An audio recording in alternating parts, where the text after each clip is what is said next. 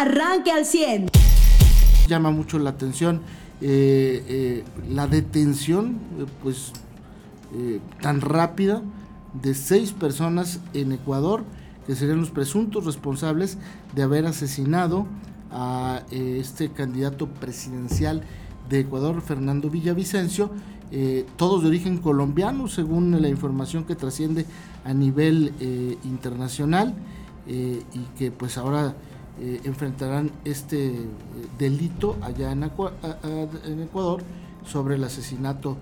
No sé si allá tengan la, figura del magnicidio, eh, cuando se trata de un político y más cuando está participando en un proceso electoral. lo desconozco, pero seguramente será un delito grave. También la detención de otras seis personas que trabajaban en un bar en eh, la Ciudad de México, pues era un table dance disfrazado de restaurant bar, a donde habría entrado este empresario eh, que fue encontrado muerto eh, a, principios de esta semana en el interior de ese mismo bar. también llama la atención pues que se les acusa de haber suministrado algún pues algún químico que provocó a la postre la muerte de este eh, empresario. Y a nivel local, pues eh, eh, la información tranquila me parece el día de ayer, sin sobresaltos en el tema de la política municipal y local, me parece que con mucha tranquilidad. José, muy buenos días en esta mañana de viernes, por fin es viernes. Sí, caray, y fin de canícula 11 de agosto, sí, pues agregándole al tema de, de Ecuador, pues dicen también que estas personas, estos seis, efectuaron 12 disparos en total, ¿no? O sea, como que cada quien tenía un arma y cada quien le dio dos disparos y esos fueron todos los balazos que se escucharon. Y pues todos de origen colombiano. Y pues ya van a investigar su relación con eh, bandas del crimen organizado que pudieron haber estado operando, las mismas que ya mencionabas y que no conviene volver a decir o hacerlas, eh, hacer, dejar, o hacerlas grandes o, sonar, ¿no? Como que son más peligrosas que lo que la corrupción misma por sí es de peligrosa en el lugar donde, se efectúe. Fíjate que ayer eh, sí se dio esta reunión que ya le habíamos platicado de directores, de los secretarios de educación del país, esta que fue en Hidalgo, y pues Coahuila mantuvo firme su postura de no entregar los libros de texto en tanto los jueces no resuelvan. O sea, no se iban a esperar a que eh, empezaran los, eh, estudiantes a, llevar sus clases tal cual con libros que después los jueces dijeran que no, que no eran válidos o que no debían de ser entregados, o como se llama esta máxima de ante la duda de mejor no actuar.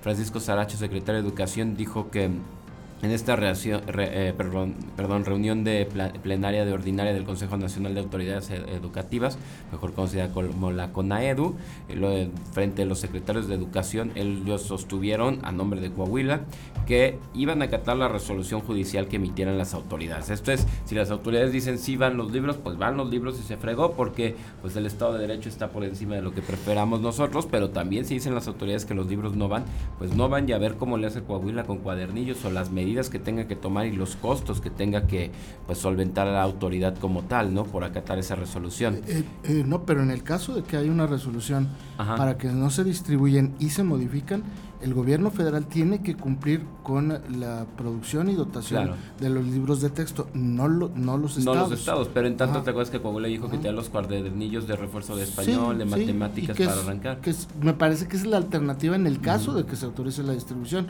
En el caso de que no se autorice, me parece que van a recurrir a esos cuadernillos eh, y además a los libros de texto del año pasado, a tratar de, recuperar eh, los materiales del año pasado. Y no hay que olvidar que todos los libros de texto de este año y del año pasado y del antepasado, y de, eh, por lo menos los últimos cinco años, deben estar en línea. Entonces eso puede ayudar mucho para la reproducción parcial o total de estos contenidos. Me parece que esos pudieran ser los dos Exacto, que aparte el punto número dos que dijo Coahuila y que me parece bastante interesante es que si terminaran diciendo los libros iban, como quiere estados como el nuestro, sí buscaría, y me gustó porque toma el mismo lenguaje de las áreas de oportunidad para mejorar el contenido y los aspectos que, que engloba. O sea, si aquí dicen, sí van los libros, ok, pero a ver, este, aquí no podemos nomás tener 18 páginas de matemáticas cuando los niños de, voy a poner un ejemplo, segundo de primaria, ya deben de empezar a ver las tablas. Los niños de primero de primaria tienen que saber leer y tener un nivel ya de comprensión lectora suficiente este, para textos sencillos, cuentos cortos, etcétera. Pues Coahuila lo tiene que, que, preparar. Independientemente de lo que resuelvan los jueces, pues Coahuila tiene que cumplir la, la, la preparación de los estudiantes estudiantes. Van a elaborar material de apoyo para las áreas de español y matemáticas que les decía, así como agregar el libro Coahuila, la entidad donde vivo, que si recuerdan la diputada eh, María Bárbara Cepeda presentó el libro que llevó su hija, ¿no? no sé si hace un año o hace dos, dice, oye, el libro de la entidad de Coahuila, pues hablaba no solamente de, de, de quiénes somos como, como Estado, sino toda nuestra historia, nuestras eh, eh, tribus nativas, nuestras vocaciones y demás. Voy a preguntar, José, no me quedó claro, o, lo pregunto en general. Ajá. ¿Ese libro es producción estatal o es producción federal? Eran producciones que incluían la federación de para cada estado. Pero, sí, pero, o sea, era una creación del gobierno federal y hacía de cada estado un libro. Sí, según yo se habían hecho con los estados, ya tenían más de una década, pero los imprimí igual a Conalitec. Mm. Y ahora ya no se los mandaron. O sea, el contenido al final está aquí, ¿no? Sí, está hecho, exacto. Eso sí se tiene y ese libro pues no, no se cambia, ¿no?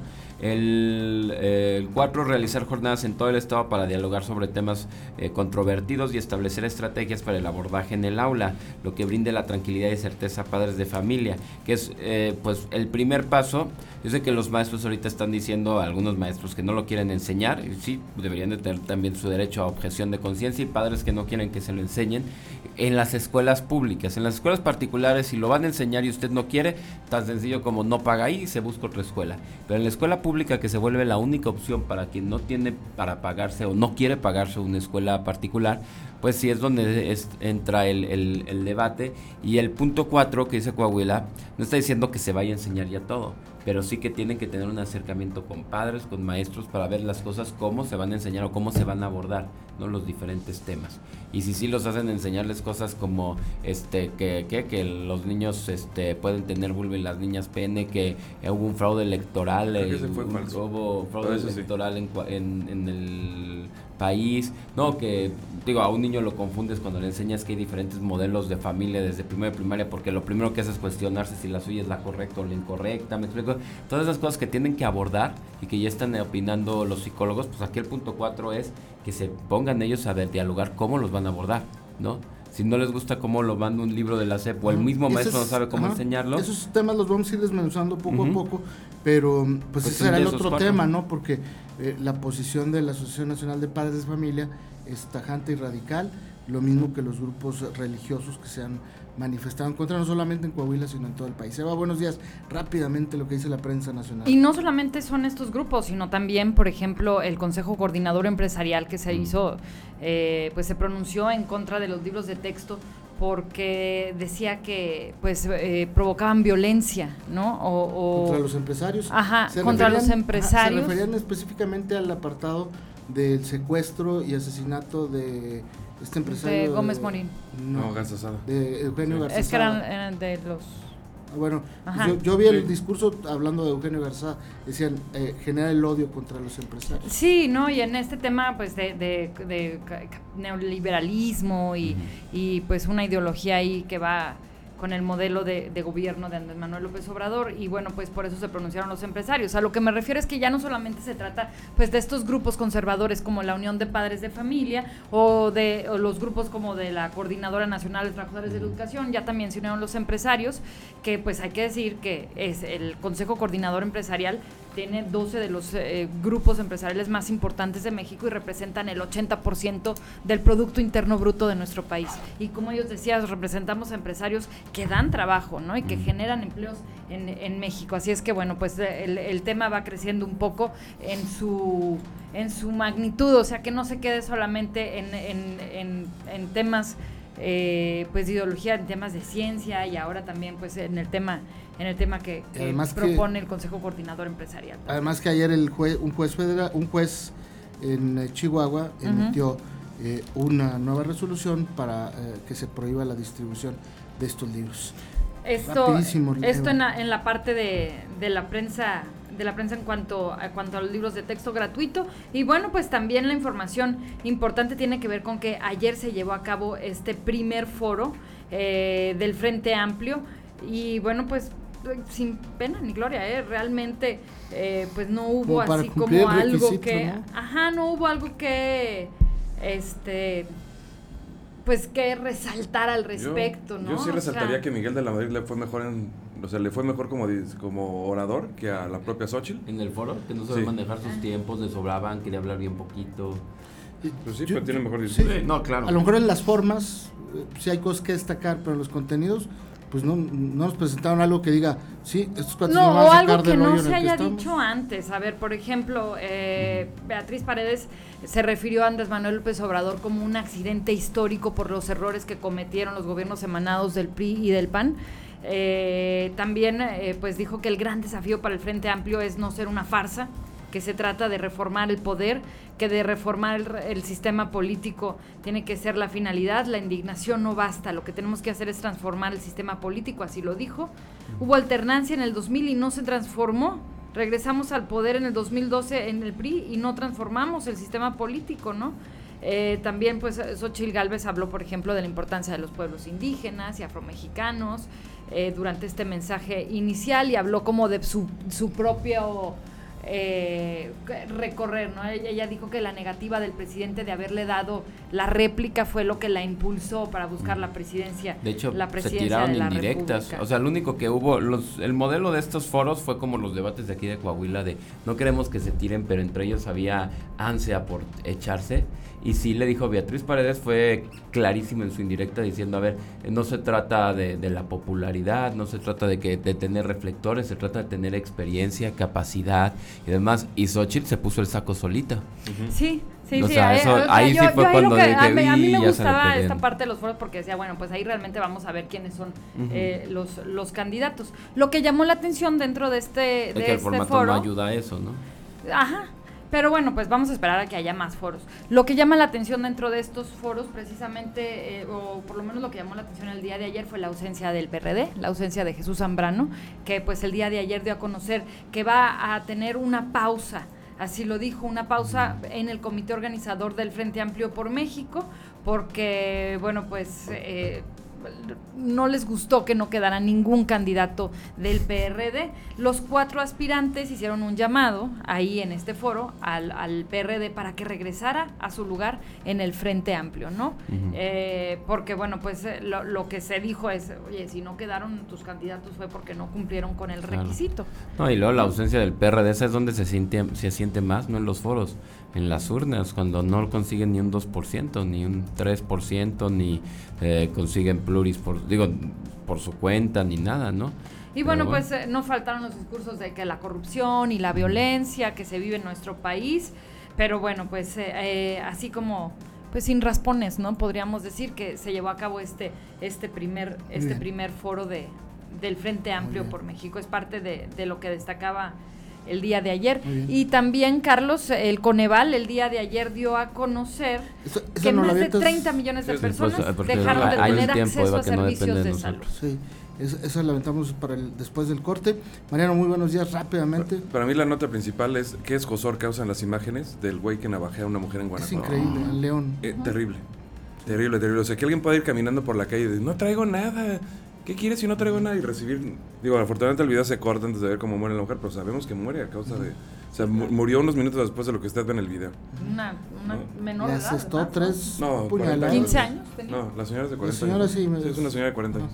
Y, y el hombre le asesta tres puñaladas que son como las mortales, ¿no? En el abdomen. Eh, es impresionante. Yo coincido contigo, Mariano. Me impresionó, dije, este es el nivel de violencia que estamos viendo en este país. Este, y, como no pasa nada a veces, o notamos, o la percepción ciudadana es que no pasa nada, pues hay gente que se atreve a hacer estas cosas a plena luz del día. ¿eh? Y eran las 6.40, 6.30 de la mañana. Pues muy triste y lamentable, exactamente. Pues de estos temas y más vamos a hablar, es viernes, hoy es eh, viernes 11 de agosto, eh, y nos vamos a ir a pausa comercial. Antes, si me lo permiten, quiero enviar mis más sinceras condolencias a la familia García Valdés a todos mis primos. El día de ayer eh, la profesora eh, María Magdalena Valdés Durón eh, partió, no, se nos adelantó en el camino, falleció ahí en, la Clínica 1 del Seguro Social y agradecemos como familia pues todas las atenciones que hubo de médicos, de personal de enfermería, este mes y cachito, pues que, desafortunadamente nuestra tía estuvo ahí. Y bueno, pues aprovecho para amigos y familiares informarles que sus restos van a ser eh, velados a partir de hoy a las 9 de la mañana en las capillas eh, ubicadas en eh, Valdés Sánchez y Cruce con Hidalgo.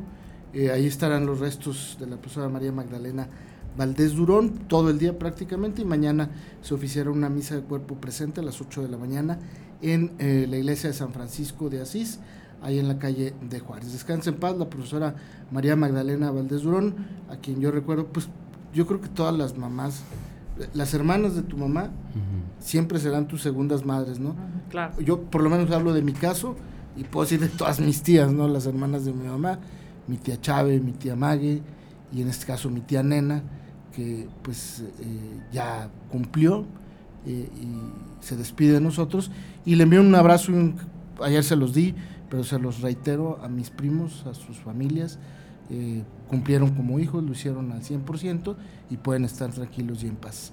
Eh, descanse en paz la, la, profesora María Magdalena Valdés Durón. Usted ya está informado. Pero puede seguir recibiendo los acontecimientos más importantes en nuestras redes sociales. Nuestras páginas de Facebook son Carlos Caldito Aguilar, José Lo de Velasco y Mariano de Velasco. Al 100.